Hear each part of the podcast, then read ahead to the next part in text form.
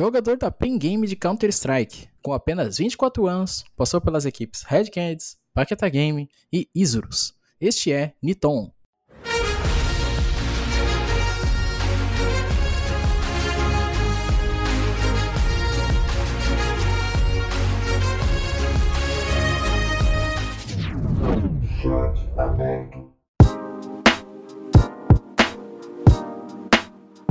Salve fãs dos eSports, como vocês estão? Fechando essa semana com chat aberto, podcast de entrevistas da ESPN Esports Brasil. E logo de cara, trocando aquela ideia com um dos jogadores mais comentados do mês de fevereiro, que se classificaram para o RMR da Romênia, para o Major da Antuérpia de Counter-Strike. Aos 24 anos, Liton teve um grande desempenho com a equipe da Paquetá Game. O jogador também foi apontado por diversos sites especializados em Counter-Strike como o terceiro melhor jogador atuando no Brasil, além de ter conquistado diversos títulos no ano de 2021. Fala, Niton, como você está?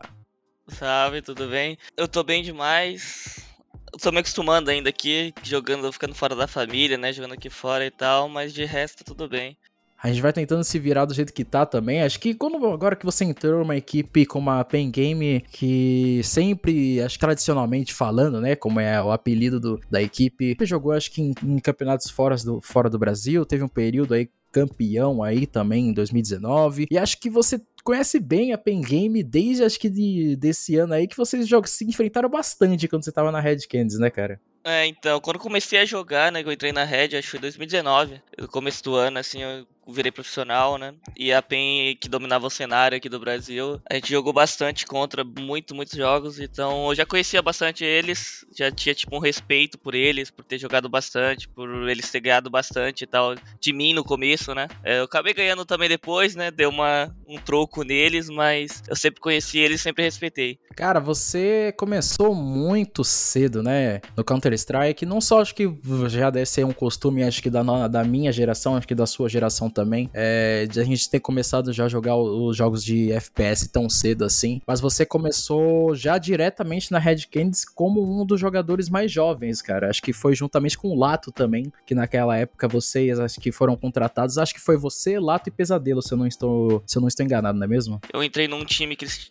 já tinham um time que não tinha organização, aí tinha acabado de entrar na Red, que era o Wood, o Léo God, o Pesadelo e o KG, né? Que depois virou Bravos, esse time todo. E eu entrei no lugar de eu não lembro quem saiu desse time, mas eu entrei. Aí depois de uns 3, 4 meses que o Lato entrou com, comigo e tal. A gente fez outro time com o FNX, com o NAC. Mas de começo o Lato não entrou comigo, não. É porque naquela época a gente começou, acho que no circuito também, ali do da Clutch Circuit. Vocês eram bastante falados como jogadores novatos também. A Red Canids querendo abrir um novo projeto, né?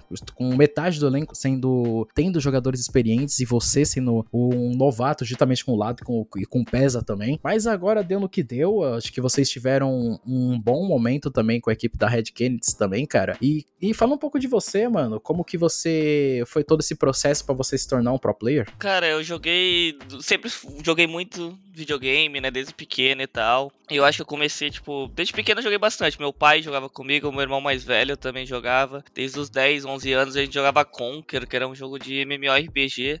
Joguei o WoW, um monte de jogo, meu pai e meu irmão sempre jogou, desde, desde, desde, desde pequena, né?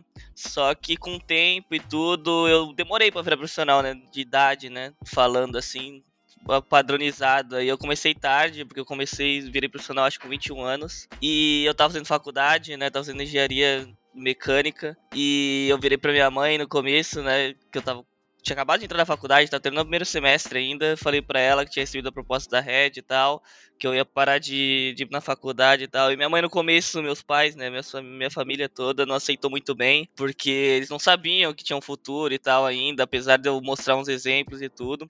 Porque também no começo o salário que eu recebi o primeiro, assim, os primeiros meses que eu recebi não era um salário bom, assim, pra eles olharem e falar, pô, será que isso aqui vai dar? Tipo, você vai largar a faculdade só por isso e tal. Então no começo foi bem difícil. Eu lembro que o primeiro mês assim, que eu tava treinando com os meninos da Red e tal, minha mãe ia todo dia no meu quarto falar assim, pô, não vai pra faculdade e tal. Ficou umas duas semanas falando assim. E eu falava, não, mãe, é meu sonho e tal, eu não vou ir, e eu quero fazer isso e tal, tem futuro, esse meio, né? mas ela não entendia. Mas, tipo assim, eu acho que no, virou a chave da cabeça dela quando eu fui pra GH. Tipo, fui pra GH na Red, depois de, sei lá, uns cinco meses que eu virei profissional. Eu me mudei de casa, tipo, saí de casa e tudo.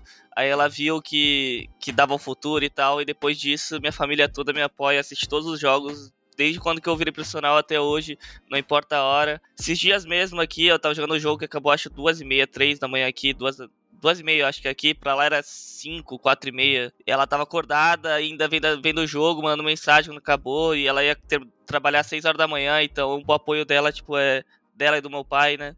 Da minha família toda, na real, é muito importante para mim. E é isso, eu acho. É, cara, eu sempre vejo que os pais dos, de muitos pro players, eu conversei com a Dyke, que é da Team Liquid, jogadora de Valorant, ela falou a mesma coisa que você também disse, por conta do, da aceitação, porque é uma coisa que demora um pouco até eles entenderem como é todo esse processo, como é esse, essa vivência do pro player hoje em dia, e cara, eu tô, eu fico feliz que, dá, que deu certo para você, e que as coisas estão dando certo, seus pais estão acompanhando bastante. E agora falando um pouco aí da sua passagem pela Red, cara, é, vocês tiveram momentos de altos e baixos em 2019, por conta que vocês tiveram que jogar, acho que com o Vicenzo como, como treinador, e depois vocês tiveram o Vaz, cara.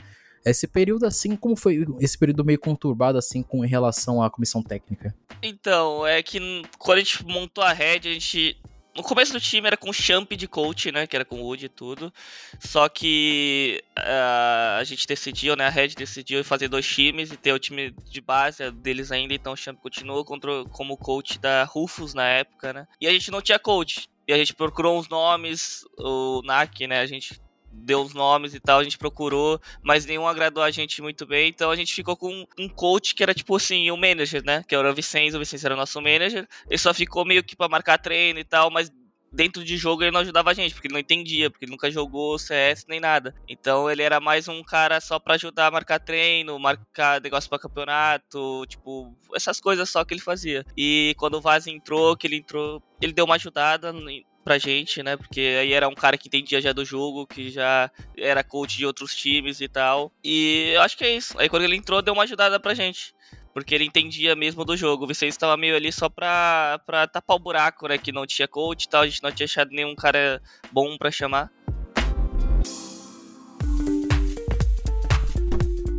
Acho que naquele período vocês estavam bem servidos de experiência, né? Tendo o FNX e o, e o NEC junto ajudando vocês. Tanto que vocês, diversas vezes durante o ano de 2019, pela Clutch mesmo, vocês foram, vocês abocanharam o vice-campeonato, mas acho que a PEN estava um pouquinho mais, assim, mais colocada, tinha um time mais, acho que mais acertado naquela época. Como você vê que, mesmo com essa, um pouco dessas dificuldades, vocês conseguiram chegar, ter resultados expressivos, cara? Como foi esse período, assim, de finalzinho de, de 2019? Então, o final de 2019 foi que a gente mudou de time, né? Como eu falei, a gente tinha o time com Wood, Kai e tudo. E o Nak e a FNX entrou. A gente, eu lembro que era tipo uma semana antes da Clutch, a gente se reuniu na GH sem ter um mapa de treino, um, cinco dias antes, na real. E a gente começou a jogar e era tudo novo, tipo, ingere novo, com uma filosofia de jogo diferente. E o primeiro turno do, da Clutch, lembro que era dois turnos. O primeiro turno da Cláudia a gente foi bem mal, tipo, a gente tava se conhecendo ainda, se entendendo. Acabou o primeiro turno, a gente teve um tempinho a mais para treinar e tal, e mais a experiência do campeonato que foi o primeiro turno. A gente conseguiu sair de último colocado do primeiro turno para ser para primeiro, né? A gente foi para primeiro na fase de grupos e fomos jogar a final, a final, né? Ficamos classificados pra final. Só que nessa época a gente teve um problema dentro do time interno, que a gente teve algumas brigas, a gente não queria mais jogar com o Pesadelo na época. E a gente acabou tendo que tirar ele pra final. E já foi jogar GC Masters também, que foi na mesma época, que a gente já foi meio que com o time quebrado pra lá. E eu acho que esse foi o grande problema do nosso time. A gente tinha muito potencial, no segundo turno a gente mostrou muito potencial, só que a gente precisou trocar, a gente teve problemas internos e isso acabou atrapalhando um pouco o nosso, nosso trabalho, assim, pra ser coroado com título e tal. Se, por pouco ele não pegava o o MVP daquela partida, mas eu fico pensando assim, cara, que essas coisas não podiam ter sido com, não podiam ter sido pensadas antes. Acho que não, não ou faltou um pouco de planejamento assim para o conjunto de vocês naquela época, ou foi uma coisa que a própria Red não, não deu, acho que uma atenção a mais na, naquele tempo. Eu acho que a Red não tem nada a ver com isso, porque foi problema interno mesmo dentro do time. Foi nós cinco, sabe, que teve o problema e a gente virou uma hora e nenhum dos quatro jogadores queria jogar mais com o Pesadelo e a gente decidiu tirar. Então, tipo, eu acho que a Red não teve problema, foi um negócio que aconteceu entre a gente. A gente não tava feliz com eles mais, com ele mais, ele também já tava já sabia que tava difícil. E foi isso, eu acho que planejamento acho que não faltou, só tipo, não, não dá pra, pra, pra explicar direito, sabe? Mas eu acho que foi isso. É porque a gente vê que algumas organizações, o conjunto acho que dos jogadores fala um pouquinho mais alto que a própria organização, sabe? Porque acho que mais no Counter-Strike, acho que o conjunto acho que de cinco jogadores é muito, tipo, se tiver um lado que não tá dando certo, acho que eu sempre vejo que o jogador tipo, é mais fácil seguir cada um com o seu caminho, é mais fácil você ser bancado. Eu acho que eu já vi isso muito assim ser, ser mostrado. Acho que o exemplo do Phelps agora com a God Saints foi, foi um exemplo claro sobre isso. E cara, uma coisa que a gente vê que quando você chegou na, na equipe da Paquetá, como foi essa, essa sua chegada na Paquetá, cara? Porque a gente nunca teve tanto um, jogador falando como era o, a convivência dentro de uma organização, que um jogador de futebol é o, é o dono, é, é o chefe, cara. Como foi a interação do, do próprio Paquetá junto de vocês naquela época? Mano, foi um bagulho muito.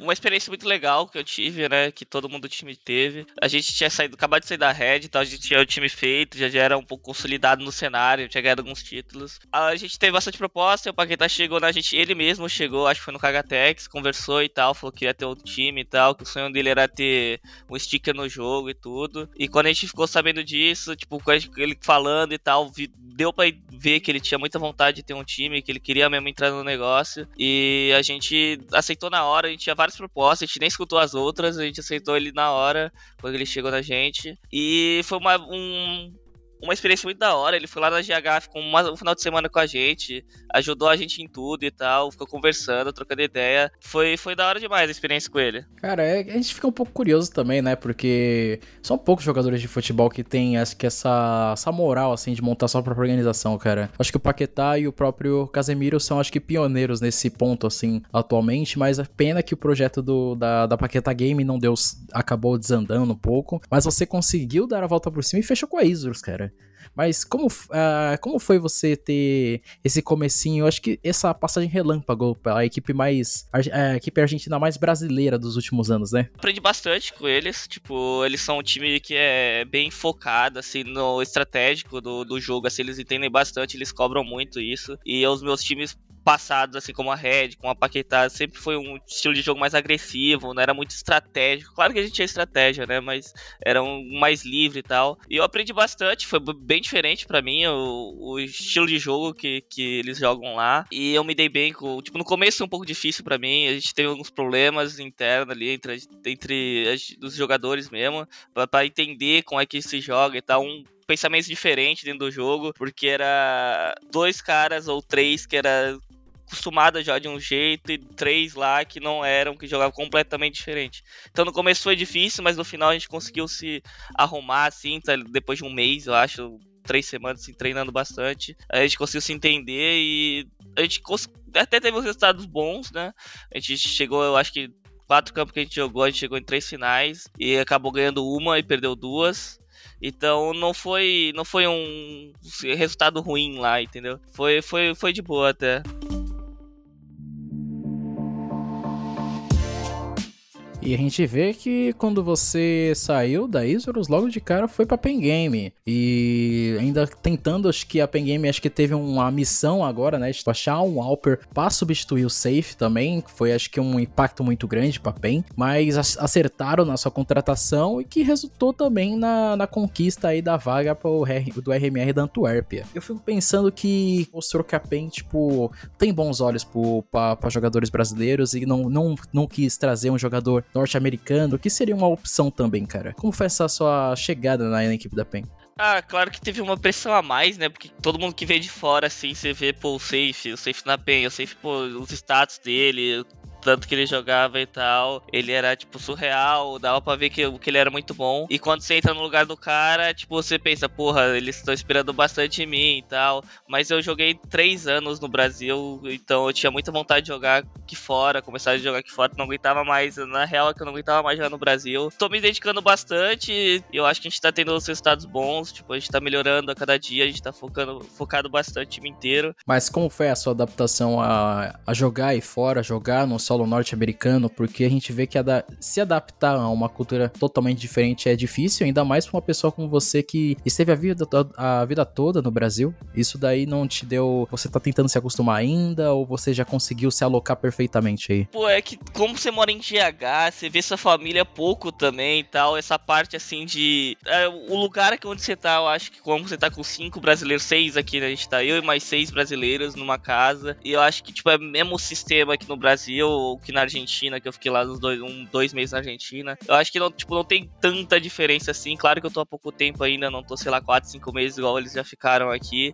para sentir mesmo a, falta, talvez. Mas por enquanto tá tudo de boa. Acho que, que já tô, tipo, adaptado. Não senti tanta diferença em você tá no México e tal, é longe e tudo, porque não faz tanta diferença realmente, assim, do, do uma GH no Brasil, uma GH no, na Argentina ou no México. É praticamente o mesmo sistema, você convive o tempo todo com outras pessoas do time e todo mundo é brasileiro aqui, então eu falo muito pouco, tipo, espanhol, inglês, então não tem muito problema assim de adaptação quanto a isso. E a gente vê, cara, que a sua chegada na PM teve um certo impacto também, porque vocês conseguiram não só a classificação pro segundo, segundo qualificatório norte-americano, mas ao mesmo tempo que nos torneios regionais aí, vocês estão tendo um desempenho até que eu posso dizer ok, mas vocês pensam que ainda faltam alguns pontos para ser acertados antes do RMR? Ou vocês já estão prontos para jogar? Eu acho que a gente precisa acertar também os erros. A gente tá melhorando a cada dia, como falei. Nosso time é novo. Tipo, eu entrei no time, o pessoal fala, pô, entrou só um cara, mas a gente trocou muito por função dentro do time. É, a gente tro trocaram, trocamos muita coisa aqui, tipo, posições de jogadores e tal, de onde cada um jogava. Então, praticamente a gente começou do zero. Claro que não do zero, né? Mas mudou bastante coisa. Então a gente tá se adaptando agora com o tempo que tá tendo, todo mundo tá vendo que a gente tá evoluindo no dia a dia. E é claro que a gente tem que acertar muitos erros ainda para chegar bem no, no, no, RMR e conseguir a vaga. E falando um pouco do RMR agora, Aniton, é um desafio. É um desafio porque a PEN ao mesmo tempo que tá tentando se adaptar ainda ao seu estilo de jogo, tentando ver com essa troca de funções vai funcionar para a equipe também, é, vocês vão lutar por seis vagas na competição contra equipes que já se mostraram, acho que tá mesmo prontas, que é o caso de Fúria, Team Liquid, Evil Genius e até mesmo a Imperial. Você, como você vê que a PEN vai entrar nesse RMR? Vocês acham que vão entrar como underdogs? Ou provavelmente tentar uma classificação no meio da tabela, ou até mesmo surpreender a todos e cravar essa vaga como status legend? Eu acho que o underdog jamais, eu acho que a gente nunca entraria nesse campeonato como under, underdog, mas claro, eu acho assim que tem uns times que estão um pouco à frente dos outros, tipo Fúria e Liquid. Acho que são os dois times que vêm mais forte pro campeonato, né? Que já estão mais tempo junto e tal.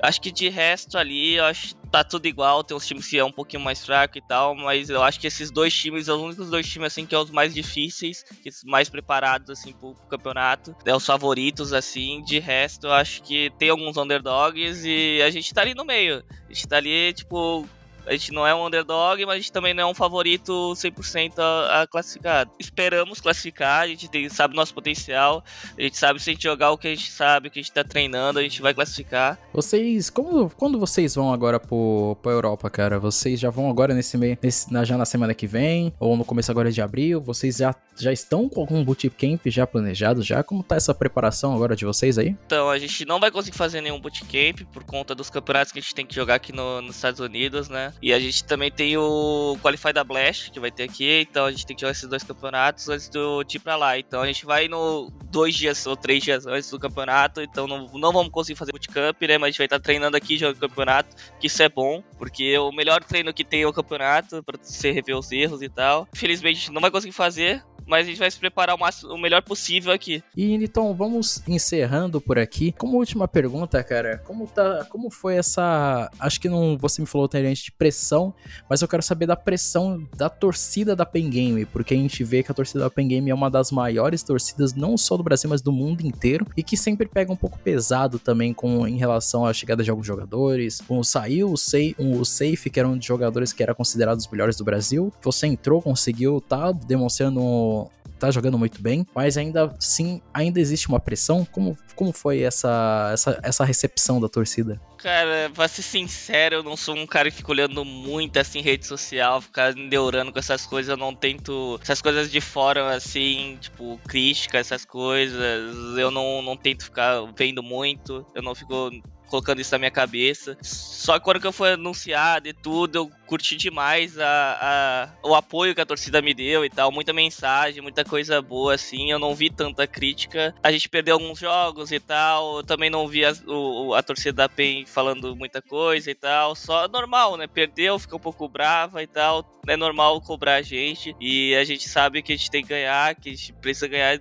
campeonato, mostrar para que a gente veio. Não senti tanta pressão, a real é essa. Dele, só apoio mesmo. Foi um apoio muito bom quando eu entrei e tal. Na no, quando a gente ganha alguns jogos, no Qualify, o apoio é surreal. Então, acho que é isso. Excelente, cara. Eu, que bom que você tá conseguindo se blindar da, das redes sociais, porque a gente sabe como é difícil ter que lidar não só com o seu profissional, com o seu pessoal, e também o acho que o terceiro lado que é das redes sociais. Eu quero te agradecer por ter cedido um pouco do seu tempo. Eu sei que aí é um pouco corrido, vocês vão ter que treinar daqui a pouco. Vocês estão jogando diversos campeonatos aí no, no solo norte-americano. Cara, muito obrigado de verdade, cara. E vou deixar um espaço agora para você divulgar um pouco das suas redes sociais, divulgar o seu trabalho, cara. Obrigado você pela entrevista aí. Foi muito da hora trocar essa ideia. Tipo, o pessoal me conhecer também mais um pouco da minha história, da minha trajetória dentro do CS. E minhas redes sociais é tudo Niton FPS, Instagram, Twitter também. Eu sou esses dois também. E é isso. Obrigado aí pelo tempo. Obrigado por quem viu a entrevista aí. Espero que tenha gostado. É isso aí, fãs do esportes. Muito obrigado aí pela sua audiência, pelo seu tempo concedido para ouvir essa conversa bacana aqui do chat aberto. Eu vou ficando por aqui. Não se esqueçam de nos seguir nas nossas redes sociais, tanto no Twitter como no Facebook, ESPN Esportes Brasil.